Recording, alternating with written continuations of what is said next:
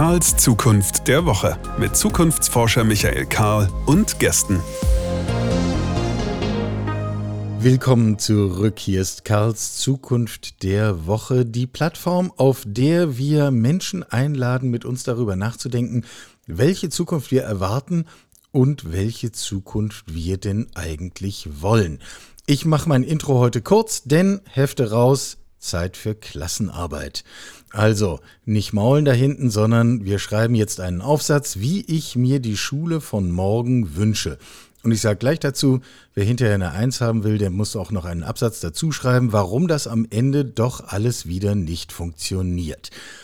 Kann jemand das Thema Bildung und Lernen überhaupt noch hören? Wir haben vor einer Weile hier eine spannende Folge gemacht mit Robin Wunsch von Guidecom, der mit dem habe ich über die Zukunft von Arbeit gesprochen und Robin hat dabei den Begriff Lernen ist die Superkraft der Zukunft geprägt. Nun, wer sich ein Bild davon machen möchte, wie diese Lernreise beginnt, der gehe mal in die nächstliegende Schule und gehe dort aufs Klo und überlege sich, wie das alles jetzt wiederum mit Menschenwürde zu vereinbaren ist. Also, alles hängt miteinander zusammen, der Bogen ist groß zu spannen. Wie wird denn genau Lernen in Zukunft aufgestellt sein müssen? In Form einer Schule und wenn ja, wie sieht sie dann aus? Bob, wir müssen reden. Bob Blume, herzlich willkommen. Schön, dass ich da sein kann. Lehrer, Blogger, Bildungsinfluencer. Du hast ein Buch geschrieben, zehn Dinge, die ich an der Schule hasse und wie ich gerade nochmal darauf hingewiesen wurde und wie wir sie verbessern können. Ich unterstelle mal, wenn es nur zehn Dinge sind, die du hast, dann bist du wahrscheinlich gerne Lehrer, oder?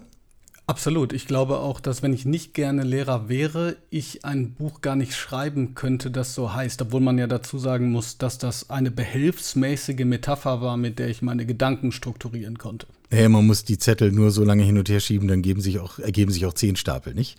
Ähm, und dann passt es hinterher naja, auf den Buchtitel. Man kann sich das wirklich ähm, tatsächlich gar nicht so vorstellen. Hatte nichts damit zu tun. Das Buch ähm, und der Buchtitel ist im Grunde eine Geschichte von produktivem Scheitern. Also ich hatte neun andere Titel davor, die meine Agentin sozusagen jedes Mal auch wieder weggelegt hat. Hat immer gesagt, hör mal, ist prima, hört sich interessant an, aber was willst du eigentlich sagen? Und ich war dann kurz davor zu sagen, also dann können wir es nicht machen. Sagte zu ihr das am Telefon auch. Also ich würde gerne dieses große Publikumsbuch schreiben, was ja was anderes ist als die Fachbücher, die ich vorher geschrieben hatte. Und sagte dann, oder ich schreibe zehn Dinge, die ich an der Schule hasse. Und dann sagte sie, das machst du.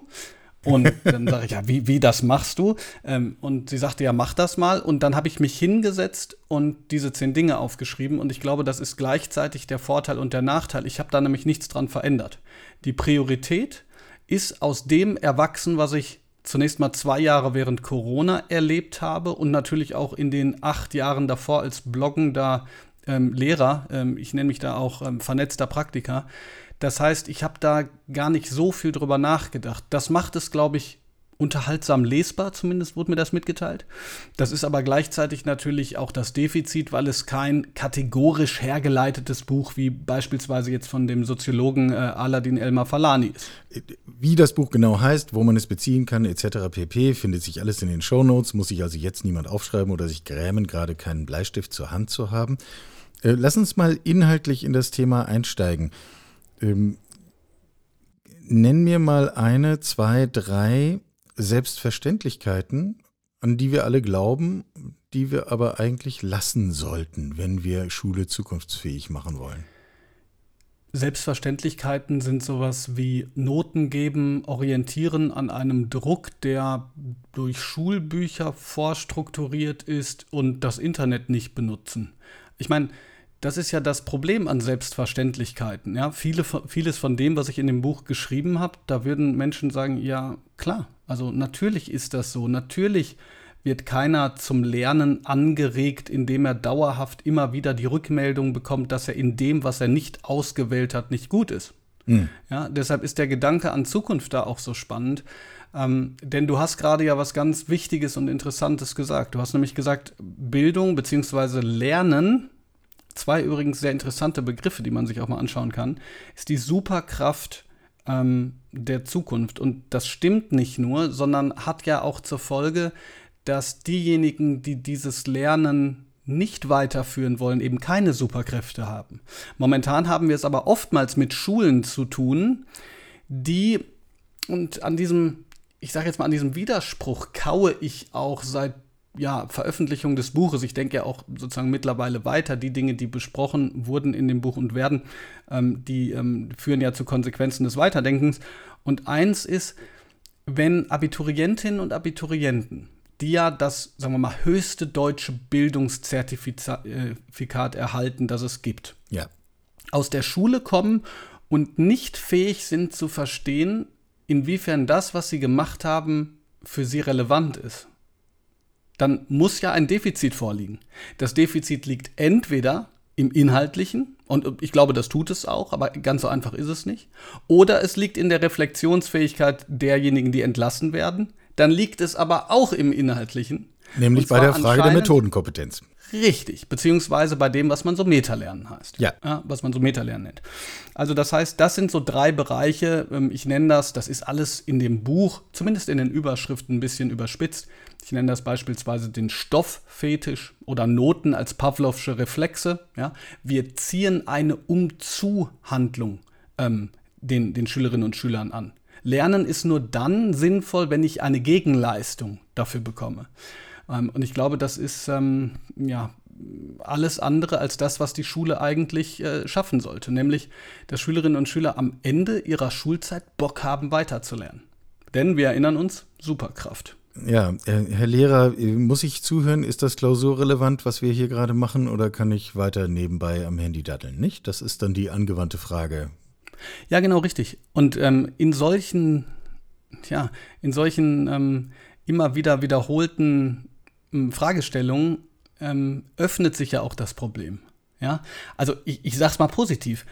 Ich, ich weiß sehr genau, wann mein Unterricht sehr gut ist und wann Lernen initiiert worden ist. Das ist erstens, wenn die Schulglocke läutet und keiner steht auf. Und wir machen das jetzt noch weiter. Und zwar nicht, wir machen das weiter mit den Unterricht beende immer noch ich, einen Satz, den ich übrigens noch nie gesagt habe.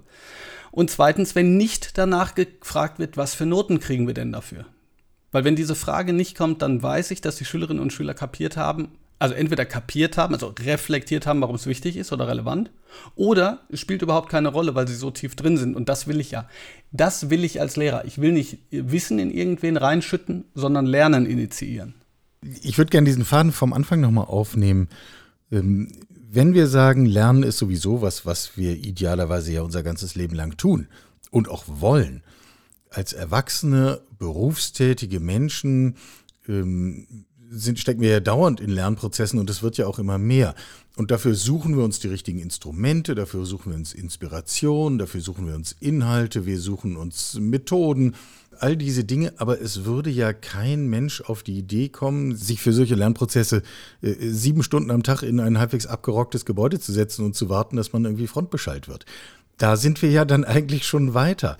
Warum glauben wir immer noch, dass das für Kinder und Jugendliche das Allheilmittel ist?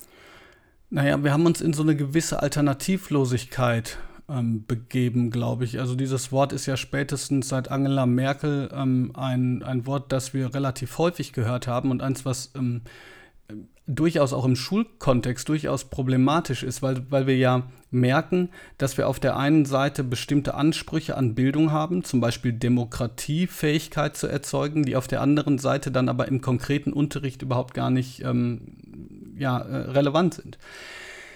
Die Frage danach, inwiefern es sinnvoll ist oder nicht, in einen Lernraum zu gehen, die ist für mich schon auch eng verknüpft damit, was Bildung noch leisten soll. Denn einen Fehler dürfen wir ja nicht machen. Wir Erwachsenen, ähm, wir suchen uns Mittel, Methoden und Inhalte, wie du es gerade gesagt hast, auf einer Grundlage, die schon besteht. Und Schule muss ja sozusagen erstmal dafür sorgen, dass gewisse Grundlagen bestehen. Deshalb bin ich beispielsweise kein Fan davon, ähm, dass, ich sage jetzt mal zwei verschiedene Auffassungen, die ich oft höre. Ich höre oft, ähm, wir brauchen kein Wissen mehr, man kann ja alles googeln. Ich bin der wirklich absoluten Überzeugung, dass wir zusammen googeln und recherchieren müssen, weil klar werden muss, warum steht was an erster Stelle, was an siebter, warum gucken wir uns die zweite Seite nicht mehr an, wer entscheidet überhaupt, was dahin gehört und so weiter. Aber zu denken, man kann alles googeln, ähm, ist schlichtweg falsch, weil wir nur das googeln können, von dem wir wissen, dass es existiert. Also das wiederum heißt, auch vertiefte Kompetenzen, für die ich mich ausspreche, existieren nicht einfach im luftleeren Raum, sondern die haben auch was mit Inhalten zu tun. Der zweite Punkt ist, ich habe letztens bei so einem Unternehmer, irgendeine Influencerin gehört, die gesagt hat, eigentlich ist das total einfach alles. Ähm, Lehrerinnen und Lehrer bräuchten heutzutage nur noch so 20, wie soll ich sagen, ähm, Power-Kompetenzen, so Problemlösekompetenzen und alles andere könnten wir dann quasi knicken. Also nur noch sozusagen die 20 Kompetenzen. Und das finde ich wahnsinnig gefährlich. Und zwar nicht, weil ich denke, dass man denke an die 4K, ja, Kreativität, Kooperation, Kollaboration und kritisches Denken. Nicht, weil ich nicht denke, dass das total zentral ist und dass in der Schule in der Tat mehr so gearbeitet werden müsste, sondern weil wir dann so tun, als wäre sozusagen ähm, alles, was wir tun, vom Inhalt befreit. Und dann haben wir aus meiner Sicht plötzlich unglaublich kompetente Menschen, die demonstrieren, weil sie meinen, sie, sie, sie, wohnen, sie, sind, in einer Demokra äh, sie sind in einer Diktatur. Also ich, ich möchte das jetzt bewusst so zuspitzen. Mhm. Leute von QAnon und Leute, die absolut in, diese, in dieses tiefe Loch der Verschwörungsideologie gefallen sind. Die halten sich für krass kompetent. Und übrigens, mhm. das sind alles Leute, die in ihrer Twitter-Bio stehen haben, kritischer Denker. Das sind Leute, die unglaublich viel kommunizieren mit anderen. Das sind Leute, die unheimlich viel kollaborieren. Dieses Cui Bono, ne, so nach dem Motto, such mal, wer uns hier betrügt, das ist ja quasi so eine Aktivierung. Also was will ich damit sagen? Wenn man, wenn man das völlig von Inhalten ablöst, ähm, dann kann das aus meiner Sicht auch in die falsche Richtung laufen. Also, um auf deine Frage wieder einzugehen, ja, wir brauchen solche Städten, solche Räume, für den gemeinsamen sozialen Austausch, für dafür, dass ähm, dies auch die Orte sind, an denen überhaupt Chancengleichheit, wenn es das überhaupt gibt, aber wir uns zumindest in Chancen, diese Richtung entwickeln, ja? Wo wir uns entwickeln können, ja. Also ähm, ähm, und, und, das sieht man auch, also es ist auch soziologisch äh, geprüft, diese sechs Wochen Ferien, in denen keine Schule ist. Die sind für sozusagen, die sind für die Schülerinnen und Schüler ähm, deren Eltern im gehobenen Mittelstand sind, äh, kein großer Verlust, weil man geht dann ins Museum, man kann das anwenden, man guckt sich Orte an und so weiter. Die anderen haben dann sozusagen in diesen sechs Wochen tatsächlich, äh, fallen die wieder zurück. Also das heißt, dafür brauchen wir die Schulen auf der einen Seite. Auf der anderen Seite hat deine Frage ja aber schon gezeigt, dass wir viel mehr investieren müssten, damit es eben keine abgewrackten Häuser sind, wo Windows-Benutzung heißt, dass die Fenster mal aufgemacht werden können, um zu lüften, weil das da ja auch das einzige Konzept ist, was wir gegen Corona hatten. Also, will sagen, wir brauchen diese Orte schon. Wir müssen uns nur mal mehr Gedanken darüber machen, wie wir sie gebrauchen im preußisch-militärischen Stil Stoff in Köpfe zu drücken, das kann es jedenfalls nicht sein. Nee, das kann es wahrscheinlich nicht sein. Ähm, ich würde gerne diesen sozialen Aspekt nochmal aufgreifen. Ähm, unser Institut hier ist in einem ganz beschaulichen Teil von Leipzig gelegen. Man muss Luftlinie nicht sehr weit fahren, um in eine relativ berüchtigte Trabantenstadt zu kommen, nach Leipzig-Grünau. Das ist genau so, wie man sich eine Trabantenstadt, Plattenbau einer ostdeutschen Großstadt vorstellt. In Grünau erlauben wir es uns, 30 Prozent der Schülerinnen und Schüler ohne Abschluss aus der Schule zu entlassen. Das kann man sich immer wieder nur auf der Zunge zergehen lassen, weil ich verstehe ehrlich gestanden nicht, wie wir uns das selbst als Gesellschaft durchgehen lassen. Ähm, offensichtlich können wir bei Bildung auch, trotz aller Sonntagsreden, ziemlich gut wegschauen, oder? Ja, können wir, weil letzten Endes es ja bedeuten würde, wenn wir das nicht wollen, äh, massiv äh, in Ressourcen, Personal, äh, Raum und Zeit zu investieren. Ich würde auch sagen, dass das ein hausgemachtes Problem deshalb ist, weil ähm, wir so tun, als würden bestimmte Dinge unverrückbar sein. Ich gebe mal ein Beispiel. Es wird gesagt, wir haben einen Lehrermangel von 30.000, sagt die KMK. Bildungsforscher Klim sagt 80.000 bis 2030. Mhm. Jetzt okay, wer wird mehr Recht haben? Ich gehe jetzt mal ein bisschen auf Forscherseite und denke 80.000. Wenn der sagt 80.000 und die ukrainischen Flüchtlinge und weitere Geflüchtete kommen, sind wir bei 130.000. Auch die Zahl habe ich mir nicht ausgedacht. Also wird jetzt gesagt, okay, was machen wir gegen den Lehrermangel, die also diesen ganzen Stoff nicht mehr bewältigen können? Ähm, das sagt übrigens keiner, das mit dem Stoff, das habe ich hinzugefügt.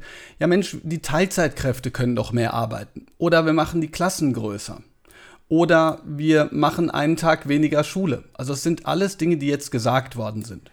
Und da stelle ich mir die Frage, warum nicht das wirklich intelligenteste überhaupt gemacht würde, nämlich zu schauen, was sind die basalen Kompetenzen, die man braucht, wenn man die Schule verlässt? Und was sind Kompetenzen bzw. Wissensbereiche, die wir abschneiden müssen, weil wir es ja anscheinend mit dem Personal, das wir haben, nicht auf die Kette kriegen?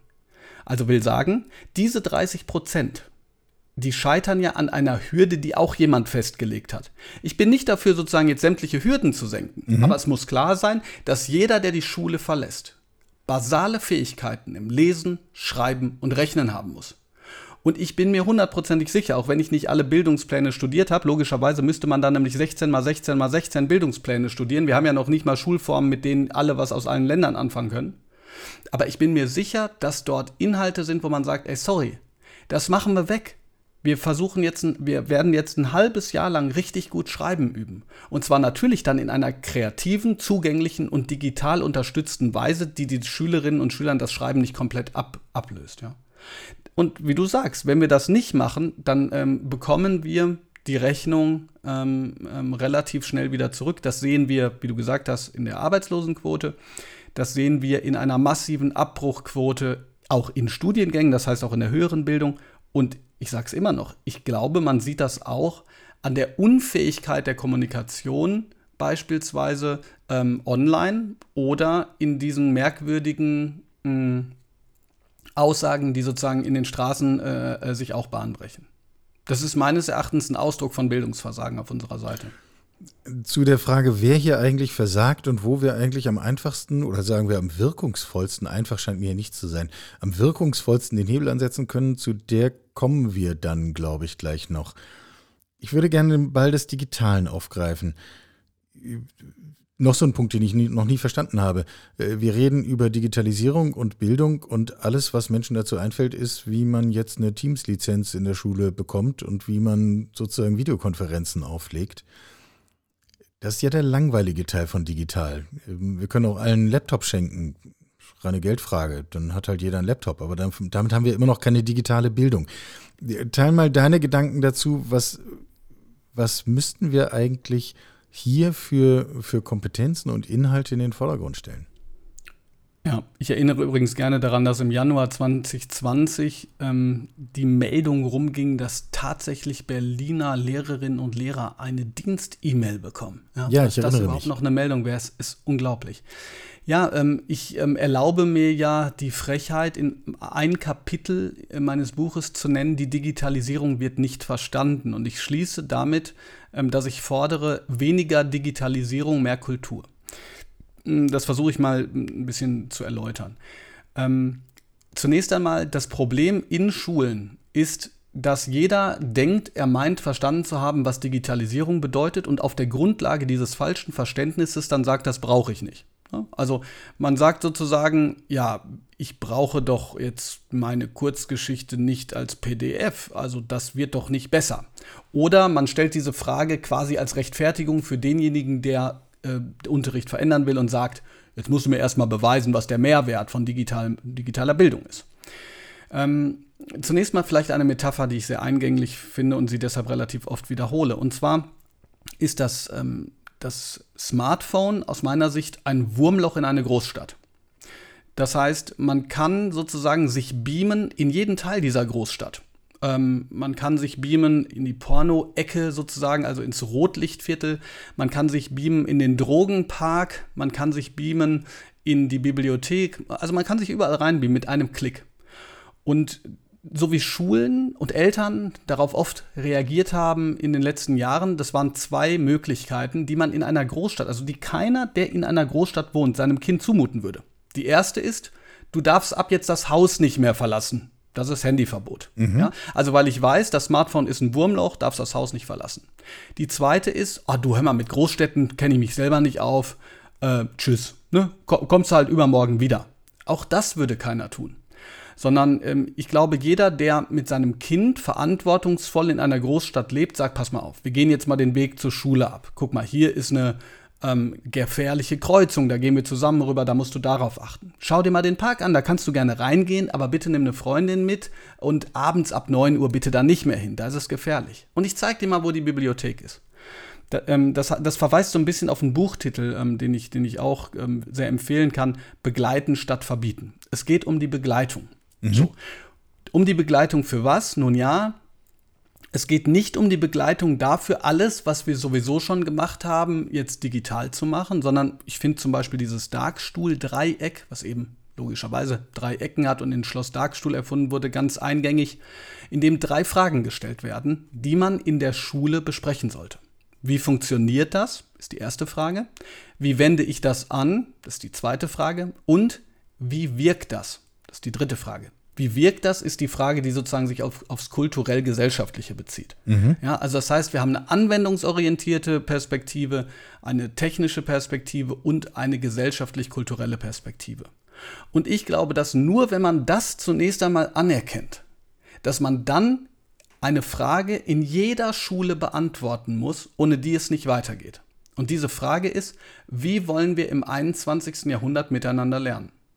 Die Frage ist nicht, brauchen wir iPads? Die Frage ist nicht, brauchen wir Tablets? Die Frage ist nicht, brauchen wir Laptops? Sondern die Frage ist, wie wollen wir im 21. Jahrhundert miteinander lernen? Wenn die Antwort ist, indem wir uns allen Entwicklungen ähm, der Gesellschaft verschließen, okay, also okay, ja, ich würde keinem sagen, äh, sondern, ja, aber wenn die Antwort ist, indem wir sozusagen diese Entwicklung ernst nehmen und versuchen, produktiv damit umzugehen, dann können wir über die anderen Dinge sprechen. Aber dann wissen wir auch wofür. Und dann müssen wir nicht Richtig. mehr darüber streiten, ob jetzt äh, irgendein Heine-Gedicht als äh, PDF runterladbar sein muss oder nicht, denn die Frage ist ja nun wirklich fruchtlos. Absolut. Wenn wir es dann mal konkret bauen würden, gesetzt, wir hätten jetzt kaum limitiertes Budget und kaum limitierten Zugriff auf kluge und engagierte Menschen, wo würden wir denn anfangen? Wie würden wir denn lernen für Kinder und Jugendliche? Ähm, also sozusagen, wo würden wir diesen Gedanken aufhängen? Wo fangen wir an? Ich glaube, wir würden anfangen, indem wir uns überlegen, was die basalen Kompetenzen sind. So, das heißt mhm. unverrückbare habe ich gerade schon mal gesagt, lesen, genau. lesen, schreiben, schreiben, rechnen. Lesen, schreiben, rechnen, reden, coden, sagen wir mal. Mhm. Da kommt jeder hin. In den, in den ersten, weiß ich nicht, fünf Schuljahren.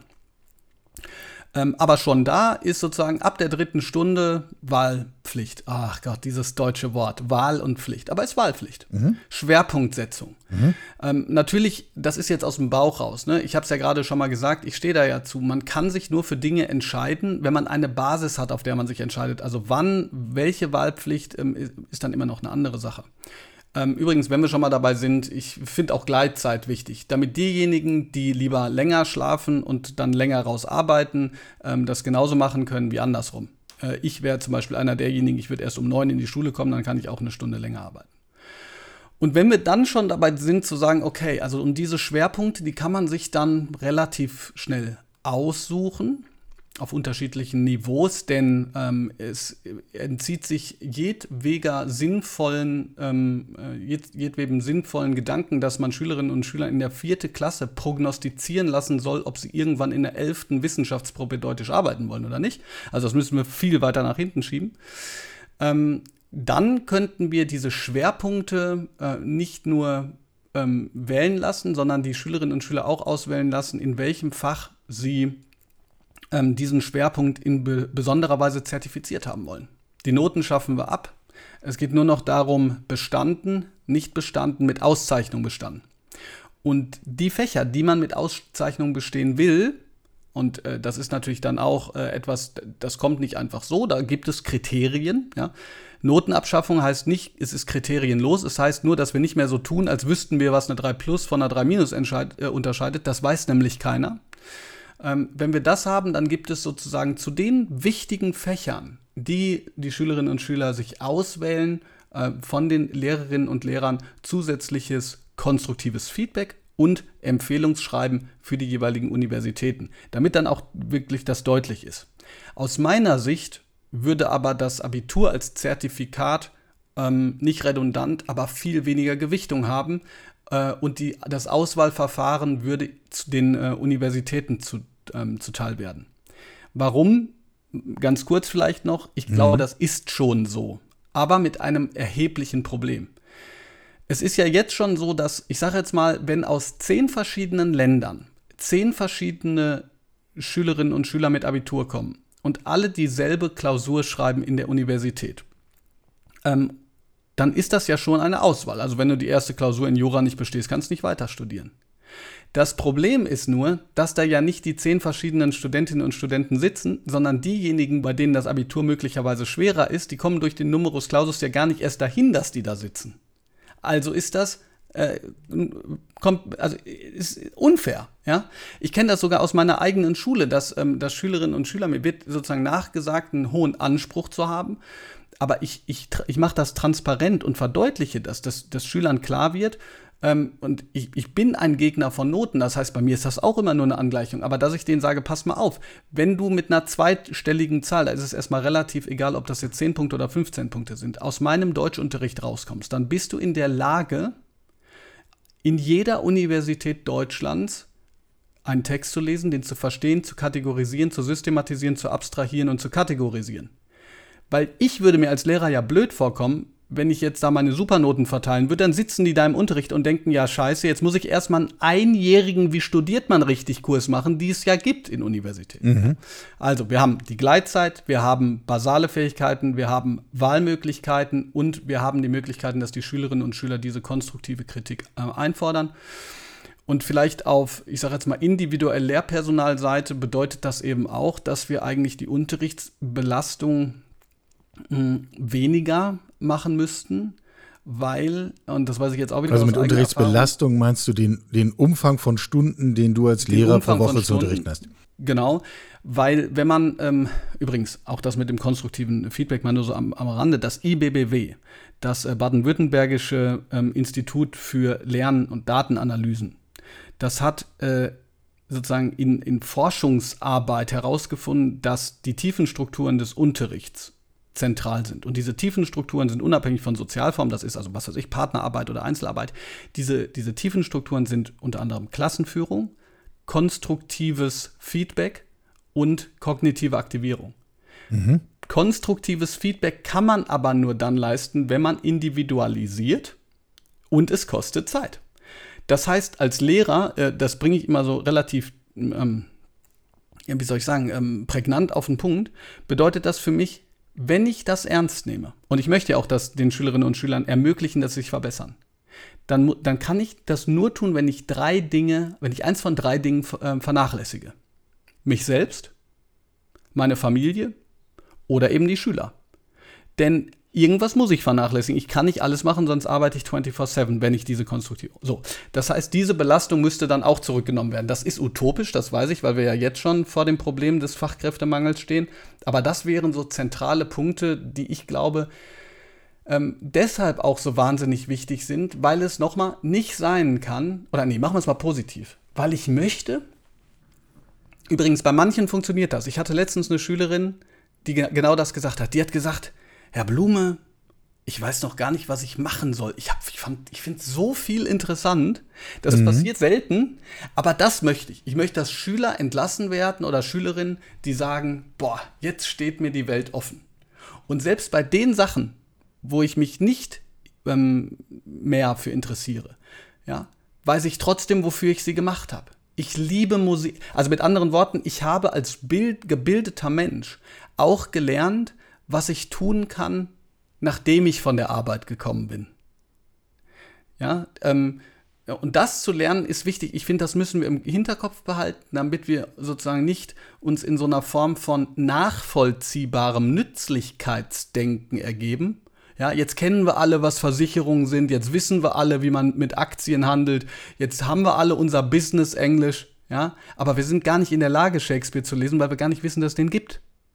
Und es muss nicht jeder Shakespeare lesen, das meine ich damit nicht. Aber man muss in der Lage sein zu sagen, okay, Netflix habe ich jetzt ausgesuchtet. Jetzt äh, bin ich in der Lage, ein tolles Sachbuch zu lesen, äh, Belletristik zu lesen, yeah. ähm, Musik zu also hören und so weiter. Im Grunde brauchen wir ja so etwas wie so eine Landkarte, äh, auf der wir Dinge verorten können. Und in bestimmten Gegenden fühle ich mich wohler und in anderen weniger. Und in bestimmten Gegenden kenne ich mich sehr viel besser aus als in anderen. Ähm, aber ich habe auch eine Gesamtorientierung. Mhm. Ähm, passt übrigens de, das Bild auch äh, zu, unser, zu dem verbreiteten Fehlverständnis von Digitalisierung, weil äh, einfach nur in Google Maps zu schauen, um sich auf dieser Landkarte zurechtzufinden, ist, ersetzt mhm. eben nicht den Gesamtüberblick. Das führt ja, du hast es eben schon angesprochen, aber ich würde es gerne mal explizit machen. Das führt doch zu einer völlig veränderten Rolle für Lehrerinnen und Lehrer. Weil dann geht es nicht mehr um Wissensvermittlung, sondern es geht doch um Unterstützung und Lernbegleitung. Ja, das ist so. Ich weiß nicht, warum ich dieses Wort nicht so gerne mag, weil eigentlich, ich habe es sogar schon mal benutzt. Ähm, ich glaube, weil. Ich glaub, also das der Lernbegleitung, meinst du? Ja, ja, genau. Und zwar nicht, weil ich nicht, weil ich das Konzept nicht total toll finde, sondern das hört sich so, da hört sich der Lehrer plötzlich so passiv an. Ähm, was ich total gerne mag, ist das Wort Mentor. Mhm. Mhm, weil ich glaube, also vielleicht ein kurzer, ein kurzer Hinweis, wenn ich in meiner Geschichtsklasse in der Industrialisierung, da spreche ich manchmal von meinem Opa. Ja, Im Ruhrgebiet sagt man Opa, Gott hab ihn selig, der hat äh, in der Schwerindustrie gearbeitet. Natürlich. Und dann erzähle ich da so ein bisschen drüber, also ne, im Ruhrgebiet, komme ja aus dem Ruhrgebiet, und dann erzähle ich da so ein bisschen drüber. Und wenn wir Klausuren schreiben und da geht es sozusagen um das Leben der Arbeiter, da sind, obwohl ich da keine Tafelbilder äh, draus mache, also das Leben meines Opas, sind diese Beispiele immer drin, weil die das so eingängig finden und sozusagen, ne? Das heißt, der Lehrer kann weiter auch erklären, aber absolut richtig, er wird zum Initiator des Lernens und ja, zum, zum Begleiter. Ja? Aber ich, ich will sozusagen auch gegenüber denjenigen, die sagen, was soll das, also Lehrer bleibt Lehrer, es geht nicht darum, dass die Expertise des Lehrers nicht mehr wichtig ist, also im Gegenteil. Sondern äh, für Lehrerinnen und Lehrer ist es ja nicht nur wichtig, dass ich, ich sage jetzt mal, einen roten Faden, einen inhaltlichen im Kopf habe und die Schülerinnen und Schüler sollen möglichst alle im Gleichtakt versuchen, diesen roten Faden irgendwie rauszufinden. Ja, also das kennt man ja alles so, das ist ein Suchen, so was will er jetzt hören? Ja? Sondern es geht darum, dass man als Lehrer ähm, oder als Lehrerin in der Lage ist, ähm, die Probleme und Herausforderungen, die Stolpersteine auf dem, ähm, auf dem Prozess oder im, im Weg, ja, deshalb, wird, deshalb ist ein solches Lernen auch immer prozessorientiert, herauszufinden und dann in der Lage zu sein, zu diagnostizieren und weiterzuhelfen.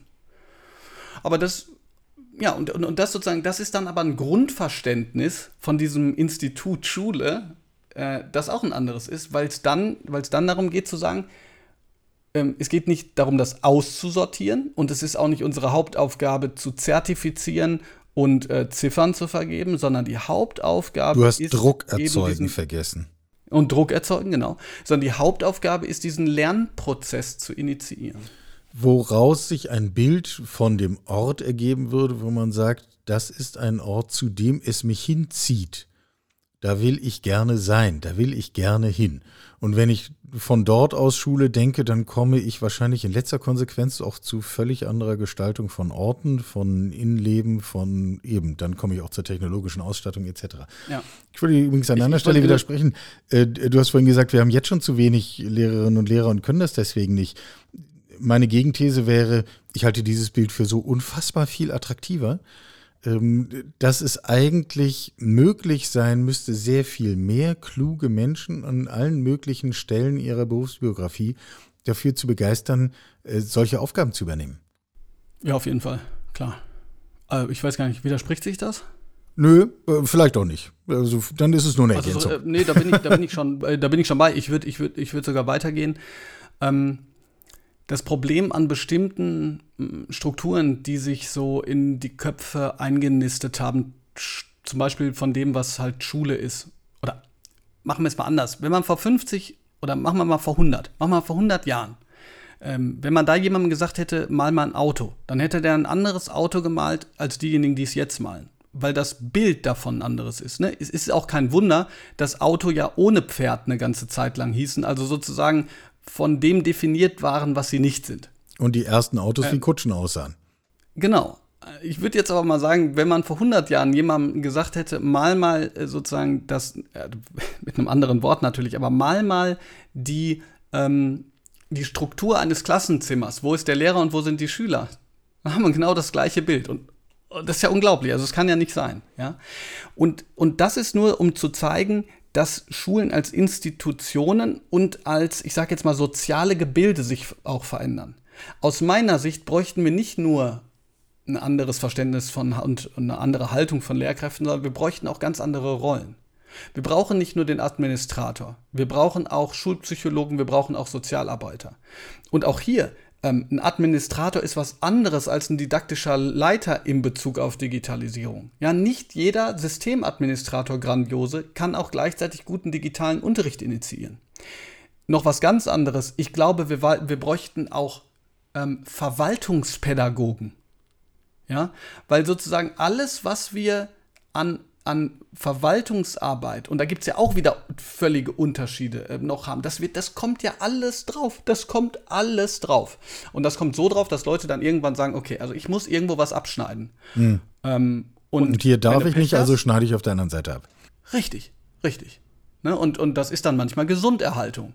Ja. Ne? Deshalb ist es auch so schwierig. Ich bin ja wirklich auch ein Kritiker ähm, derjenigen Lehrkräfte, die sich so dem Wandel versperren, sage ich mal. Und die gibt es. Ja, die gibt es. Nee, früher, früher hat es auch funktioniert, ich sehe das nicht ein. Also nochmal, ähm, die, ich habe ja schon gesagt, dass solche Verhärtungen in der Haltung, denen kann begegnet werden. Nicht bei allen, aber denen kann begegnet werden, indem man über dieses Verständnis spricht. Aber im Grunde genommen ist es keinem zu verübeln, zu sagen, pass mal auf. Äh, ich habe mich ins Zeug gelegt, es war nie genug, jetzt wird mir noch das auferlegt, das auferlegt. Ich kann nicht mehr. Und die gibt es. Ja? Mhm. Schulbarometer. Neun von zehn Lehrkräften ähm, sagen, dass sie stark oder sehr stark belastet sind. Wenn man nicht davon ausgeht, dass 90 Prozent aller Lehrkräfte einfach Jammerlappen sind, dann muss man sagen, da liegt ein Fehler im System. Ja. Kommen wir auf das System zu sprechen.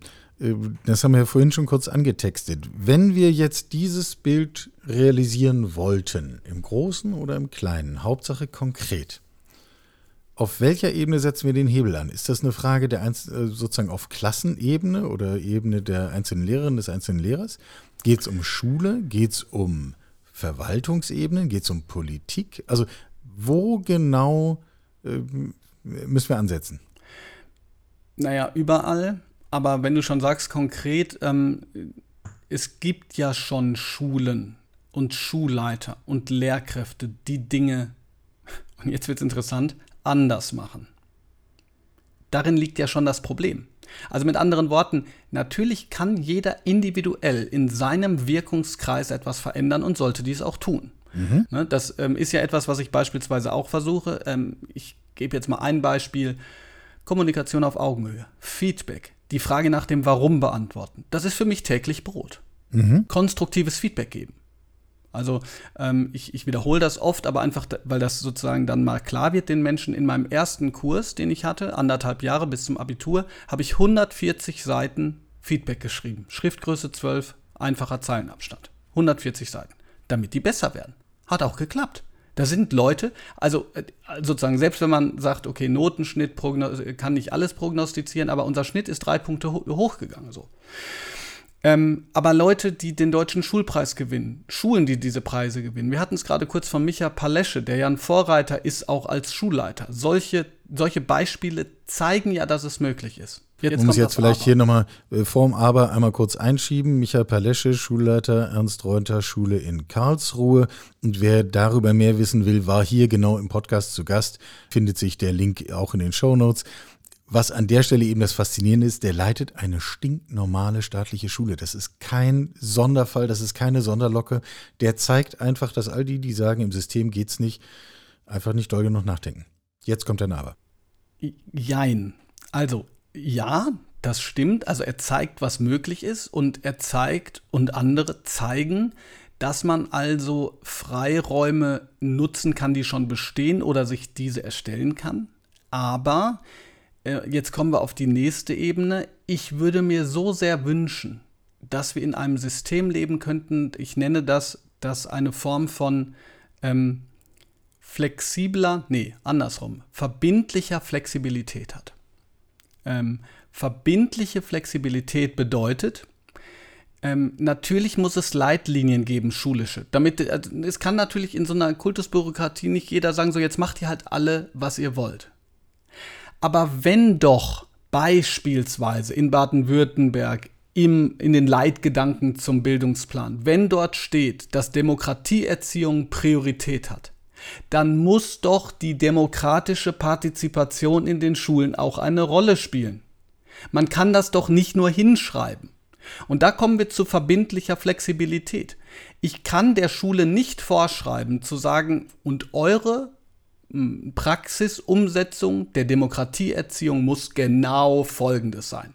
Die eine Schule, die, was weiß ich, am Stadtrand, im, im, direkt in der Nähe von ähm, einem großen Wald äh, wohnt, die kann das in einer ganz anderen projektartigen Form umsetzen als die Stadtschule und so. Aber umsetzen müssen wir das doch. Ansonsten hat man nämlich das Gefühl als Lehrer und natürlich auch als Schüler, die sitzen ja am noch unteren Ende, dass bestimmte Dinge, die geäußert werden, Bullshit sind. Und es gibt aus meiner Sicht nichts Schlimmeres, als das Gefühl zu haben, dass man nicht ernst genommen wird. Ich kann aber so viel sagen, als dass ich in der Corona-Zeit das Gefühl hatte, 90 Prozent der Lehrer haben genau das gesagt. Und zwar, weil die Äußerungen, die man politisch gehört hat, fast nie in Einklang gebracht werden konnten mit der tatsächlichen Praxis. Also da hört man zum Beispiel, ich, ich finde, das ist so ein wunderbares, mhm. wunderbar schreckliches Beispiel. Da hört man, die Schulen bleiben offen, weil die Schülerinnen und Schüler uns so wichtig sind. Und ich will gar nicht darüber streiten, ob die, ob die Schulen offen bleiben sollten oder nicht. Ich höre nur, weil die Schüler uns so wichtig sind und denke, äh, äh, warte mal, jetzt müssen wir kurz nachdenken. Weil, das ist ein Begründungssatz, aber das ist doch auch eine Behauptung. Die Schüler sind wichtig, ja, deshalb bleiben die Schulen offen. Wieso haben wir denn dann keine Luftfilter?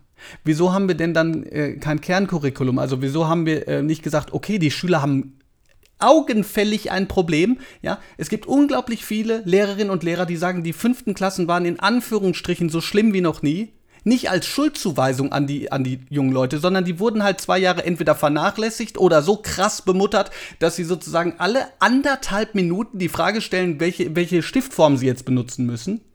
Ja, da sind Leute, die sagen, ey, das haben die noch nie erlebt. Und wenn doch dann die Schüler so wichtig sind, wieso zum Teufel wird dann gesagt, so, die Schüler sind so wichtig, aber jetzt macht bitte alles wie normal. Also normal in Anführungsstrichen, weil normal ist ja nichts mehr. Ja.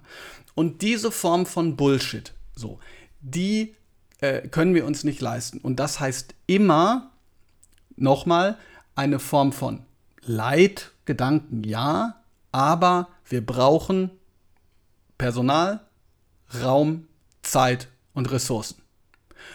Um es noch konkreter zu machen, wenn alles bleiben soll, wie es ist, aber schon hier eine Veränderung ist.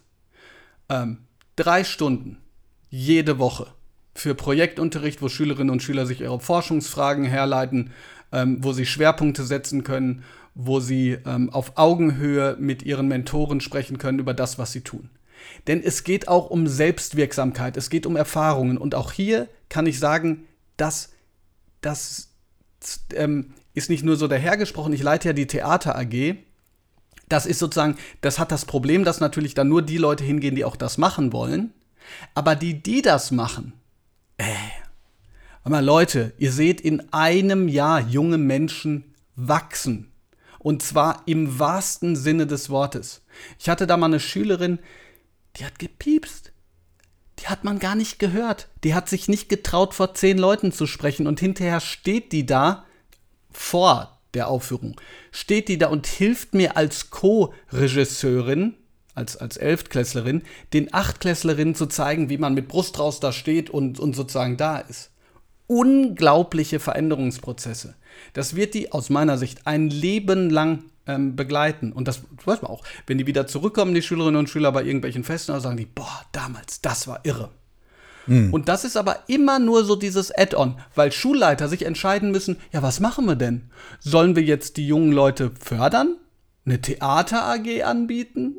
Oder äh, Demokratieerziehung machen. Und das kann doch kein Oder sein. Ja? Auf gar keinen das heißt, Fall. Diese, diese Freiräume, die brauchen wir und diese Freiräume, da wiederhole ich mich jetzt, die gibt es nur, wenn wir an irgendeiner anderen Stelle anfangen, ordentlich was abzuschneiden. Weil äh, ist, äh, Gesetz der Thermodynamik. Wir können, wir können nicht immer was drauf machen und sozusagen dann denken, dass es alles normal so weitergeht. Das geht einfach nicht. Nee, das geht nicht. Vielleicht ist und äh, mit dem Gedanken schließen wir dann unser Gespräch für heute. Wir könnten das jetzt noch lange fortsetzen. Wir machen einfach bei passender Gelegenheit nochmal eins. Du hast vorhin den Begriff des Anders hinterfragt und das ist bei mir hängen geblieben. Wir sollten beginnen, Stand jetzt, diejenigen Schulen normal zu nennen, die sich ständig radikal entwickeln. Und wir sollten ja, beginnen, gut. Äh, die Schulen, die wir früher vor diesem Moment normal genannt haben, die sollten wir veraltet nennen oder rückständig oder sich rückwärts entwickelnd oder hier füge man nach Belieben irgendwelche Worte ein, die das ausdrücken, was man sagen möchte. Aber wir sollten uns doch nicht mehr damit zufrieden geben, dass nicht das ständige Entwickeln, ständige Nachfragen das Normale sein kann. Ja, absolut richtig.